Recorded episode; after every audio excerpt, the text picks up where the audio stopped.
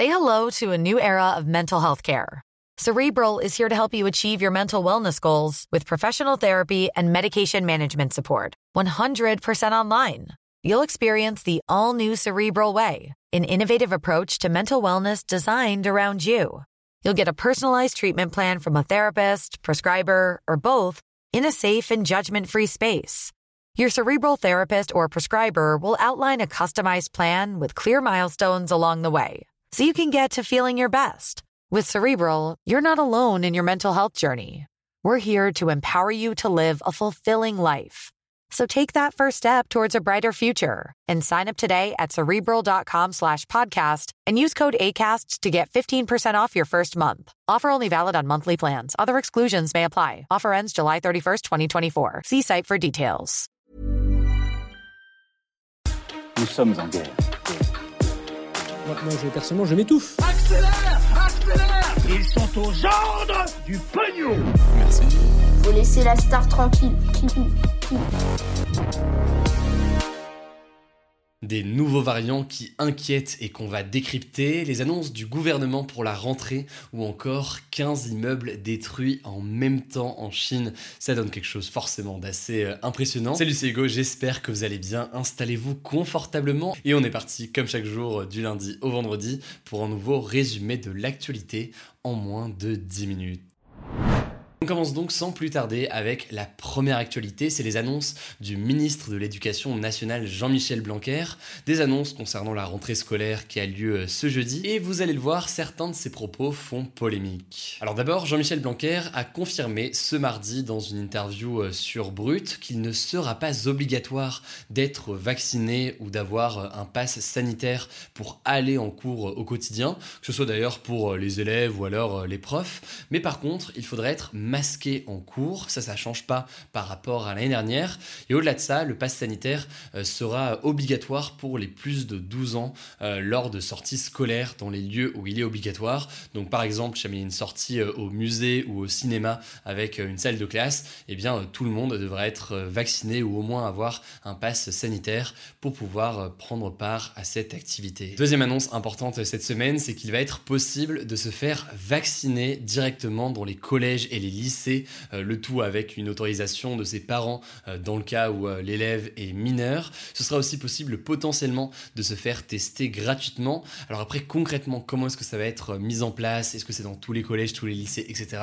Là on aura sûrement plus d'informations dans les prochains jours. Troisième et dernière annonce de Jean-Michel Blanquer concernant la rentrée, lorsqu'un cas de coronavirus sera détecté dans une classe de collège ou de lycée, eh bien les élèves vaccinés pourront continuer à aller en cours directement en présentiel, alors que les élèves de la classe qui ne sont pas vaccinés devront de leur côté eh bien, rester chez eux pendant une semaine. Alors ça c'est donc pour les annonces concernant euh, la rentrée, mais il y a aussi une phrase qui a beaucoup fait réagir et qui mérite donc d'être vérifiée aujourd'hui. C'était en fait sur le plateau de France 3 ce week-end, le ministre de l'Éducation nationale a insinué que l'allocation de rentrée scolaire, qui est euh, une somme d'environ 400 euros par enfant euh, versée aux familles les plus pauvres pourrait être parfois utilisé pour acheter euh, des écrans plats plutôt que pour acheter des fournitures scolaires. En fait, il disait ça en réaction aux propos d'une députée qui a proposé que cette allocation de rentrée scolaire euh, soit versée sous forme de bon d'achat plutôt que directement euh, sur les comptes en banque des parents pour éviter justement que l'argent soit utilisé pour autre chose que les fournitures scolaires ou alors les vêtements des enfants. Et le problème avec ces propos de Jean-Michel Blanquer que vous venez d'entendre, c'est qu'en réalité, aucune étude ne prouve que cet argent est utilisé pour acheter euh, des télévisions euh, par les parents, et ce serait même plutôt le contraire. Une étude réalisée en 2014 par euh, la Caisse des allocations familiales indiquait que 99% des familles utilisaient l'argent pour acheter des fournitures scolaires et que 95% l'utilisaient pour acheter des vêtements à leurs enfants. En plus de ça, comme l'a vérifié le site de fact-checking Check News, il n'y a pas d'augmentation significative des ventes d'écran plat au mois de septembre, contrairement donc à ce qu'insinuait Jean-Michel Blanquer lors de son interview. Bref, évidemment, il peut exister dans certains cas des utilisations de cette allocation pour autre chose que pour acheter des fournitures ou des vêtements, mais selon les études et les éléments qu'on a aujourd'hui, eh bien c'est une part complètement infime. Et donc voilà, ça me semblait assez intéressant de vérifier ces propos. Quoi qu'il en soit, et au-delà de cette polémique et au-delà de toutes les annonces qui ont été faites aujourd'hui, courage à ceux qui retournent en cours dans les prochains jours, courage aussi peut-être à ceux qui ont des enfants qui retournent en cours, et plus largement en fait, courage à tout le monde pour cette rentrée. Force à vous donc, j'espère que les prochains jours vont bien se passer. Allez, on passe au sujet à la une de cette vidéo. On va parler de deux nouveaux variants du Covid qui sont surveillés de très près par l'Organisation mondiale de la santé et qui inquiètent certains scientifiques. Donc ça vaut le coup aujourd'hui tranquillement de faire le point pour démêler le vrai du faux. Alors déjà, pour rappel, le fait qu'il y ait des variants, donc des nouvelles formes du virus de Covid-19, c'est tout à fait normal. Ça arrive pour tous les virus. Et d'ailleurs, l'Organisation mondiale de la santé surveille en permanence toutes les apparitions et évolutions euh, de ces nouveaux variants pour pouvoir par exemple adapter les vaccins à l'avenir si besoin.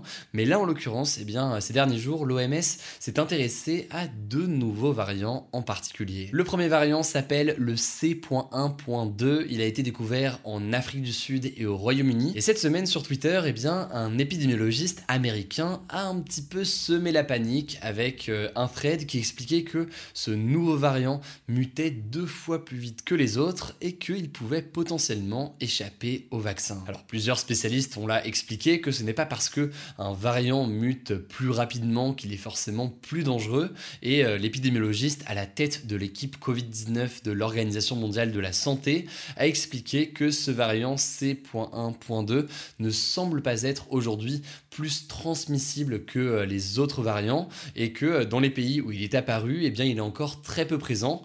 En gros, oui, il y a une potentielle résistance aux vaccins qui euh, inquiète, mais en parallèle, il n'est pas vraiment en train de gagner du terrain par rapport aux autres variants et donc ça reste pour l'instant quelque chose, certes, dont il faut se méfier, mais qui n'est pas inquiétant non plus aujourd'hui. Alors après, il y a un deuxième variant qui a aussi fait son apparition dans l'actualité cette semaine. Il s'appelle le variant B.1.6 621 euh, ou le variant MU, MU, vous en avez peut-être entendu parler dans les médias. Il a été euh, détecté pour la première fois en Colombie, en Amérique du Sud, donc au mois de janvier. Et euh, petit à petit, il a commencé à prendre de la place en Colombie, puisque aujourd'hui, il représente près de 39% des cas détectés dans le pays. Alors cette augmentation comme ça en Amérique du Sud inquiète l'Organisation mondiale de la santé. Du coup, ce mardi, ils ont officiellement classé ce variant MU comme étant un variant à suivre car il pourrait devenir donc plus résistant aux vaccins à cause de certaines mutations dans les prochains jours. C'est donc deux variants qui sont des éléments de vigilance notamment pour l'Organisation mondiale de la santé en ce moment. Bref, faut être très très vigilant sur l'évolution de ces variants mais cela dit aujourd'hui en tout cas, ils ne sont pas une menace directe. En fait, faut plusieurs choses qui rendraient ces variants dangereux. Déjà, est-ce qu'ils sont plus contagieux que les variants actuels, notamment le variant Delta qui est quand même très présent et lui est très contagieux? Et est-ce que donc ces variants empêchent les vaccins de se protéger euh, contre les formes graves? Et enfin, dernier élément assez intéressant, c'est est-ce que ces variants arrivent à émerger et à dépasser, disons, euh, les autres variants et à se propager donc davantage que d'autres variants qui sont euh, très présents aujourd'hui? Voilà, c'est donc pour faire simple, ces quelques éléments qui permettent notamment aux scientifiques de savoir si ces variants sont dangereux. Évidemment, on verra ce qu'il en est dans les prochains jours et dans les prochaines semaines. On vous tient au courant, vous le savez, comme chaque jour, dans ce format des actus du jour. Alors c'est l'heure des actualités en bref qui sont plus courtes que d'habitude puisqu'on a eu deux gros sujets déjà euh, aujourd'hui.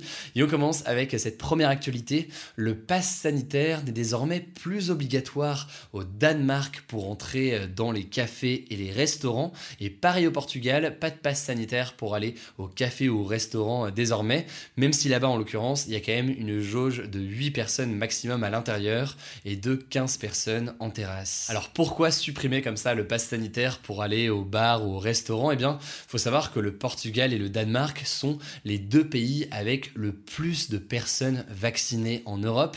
Il y a 75% des Portugais et 72% des Danois qui sont complètement vaccinés euh, contre 66% par exemple euh, des Français, de l'intégralité des Français qui sont vaccinés. Donc c'est un peu plus que la France et euh, ces deux pays jugent qu'ils peuvent désormais alléger les restrictions vu que les personnes fragiles sont normalement dans l'immense majorité vaccinées et donc protégées contre les formes graves du coronavirus. Bref, pour l'instant, en France, on en avait parlé il y a quelques jours, le pass sanitaire est obligatoire jusqu'au 15 novembre, mais il pourrait même être prolongé selon euh, l'évolution de l'épidémie. On verra évidemment comment euh, évolue tout ça là aussi dans les prochains jours. Allez, on termine avec euh, des images spectaculaires dans la ville de Kunming, au sud-est de la Chine. Il y a 15 immeubles en fait qui ont été détruits en même temps. Ils avaient été construits en 2004, mais personne n'avait jamais habité dedans, puisque euh, la ville les jugeait trop fragiles. Du coup, ils ont préféré tout raser pour en reconstruire euh, de nouveaux, en faisant donc exploser euh, de manière contrôlée ces 15 immeubles. Alors quand même, il y a un immeuble qui a résisté et qui est resté debout. Ils vont donc devoir le refaire exploser, à moins, qui sait, qu'ils le gardent en mode tour de Pise. Voilà, c'est la fin de ce résumé de l'actualité du jour. Évidemment, pensez à vous abonner pour ne pas rater le suivant, quelle que soit d'ailleurs l'application que vous utilisez pour m'écouter. Rendez-vous aussi sur YouTube et sur Instagram pour d'autres contenus d'actualité exclusifs. Écoutez, je crois que j'ai tout dit, prenez soin de vous et on se dit à très vite.